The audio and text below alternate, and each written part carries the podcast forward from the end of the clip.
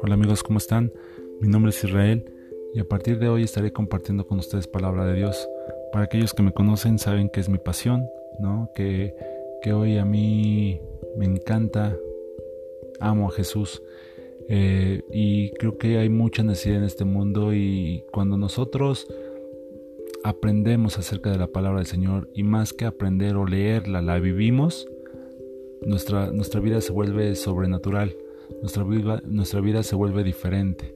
¿Y a qué, me, a qué me refiero con esto? No es que vayamos a dejar de tener problemas o que, o que en algunas ocasiones vivamos tribulación, sino que cuando nosotros aprendemos y vivimos acerca de Dios y vivimos con Dios, nuestra vida se transforma porque nuestra vida depende de Él.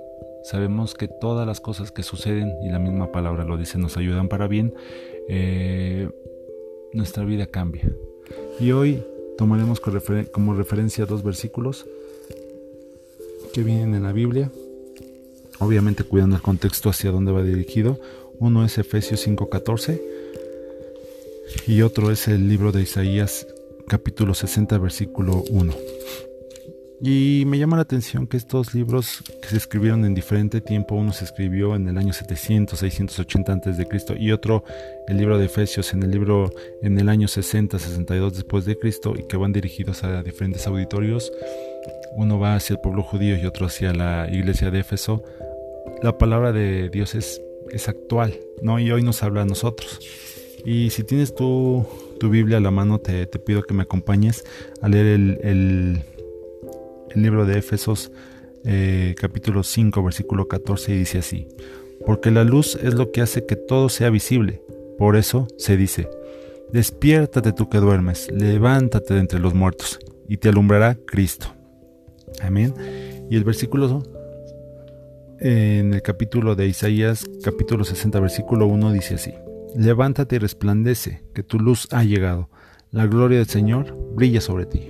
Amén esos versículos son muy muy claros. En ocasiones eh, hay, hay, personas que conocen de, Jesús, que conocen de Cristo y están dormidas, están, eh, están en pausa, por decirlo de alguna manera.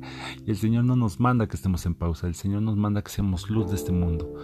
No sé si a ti te pase, pero hoy eh, siento la necesidad de que debemos de compartir en todo momento, y no solamente con palabras o biblias, como en algún momento se utilizaba, sino con nuestro propio testimonio. ¿Y cómo vamos a compartir con nuestro testimonio? estudiando las escrituras y por eso es importante que, que, tengamos ese momento de intimidad con Dios, que tengamos ese momento de enseñanza mediante las escrituras, que podamos leer, que tengamos nuestros devocionales diario para que día a día nosotros seamos luz de ese mundo nosotros tenemos que, actuar diferente, tenemos que amar a los demás, tenemos que eh, hacer las cosas de manera correcta. La palabra dice que hagamos todas las cosas como si las hiciéramos para Dios.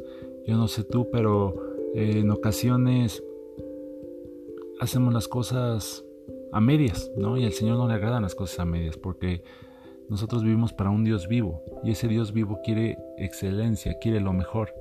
Y con esa excelencia podemos compartir esa luz que el Señor nos ha dado.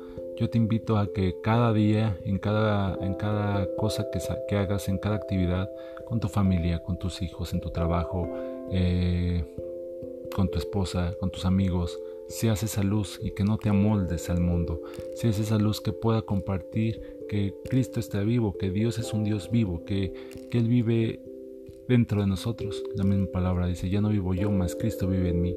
Cuando, cuando Cristo vive en nosotros somos eh, resplandecemos. Y me refiero a que resplandecemos no es que seamos nosotros, sino es que el mismo Jesús resplandece y, compartimos de esa luz que el Señor nos da.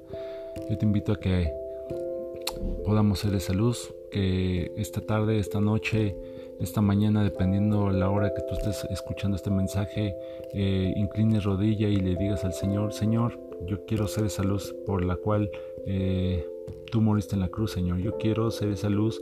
Eh, que pueda compartir las buenas nuevas que tú, que tú nos has enseñado. Yo quiero ser esa luz de amor, yo quiero ser esa luz de bendición, yo quiero ser esa luz a la cual puedo ayudar a, las demás personas. Eh, yo te doy gracias eh, por escuchar este mensaje y espero que pueda ayudarte a, mejorar tu vida y también te pido que, pues, sigamos orando los unos por los otros y que, que el Señor haga su perfecta voluntad y que cada uno de nosotros en esta tarde pueda hacer luz en este mundo de tinieblas. Amén.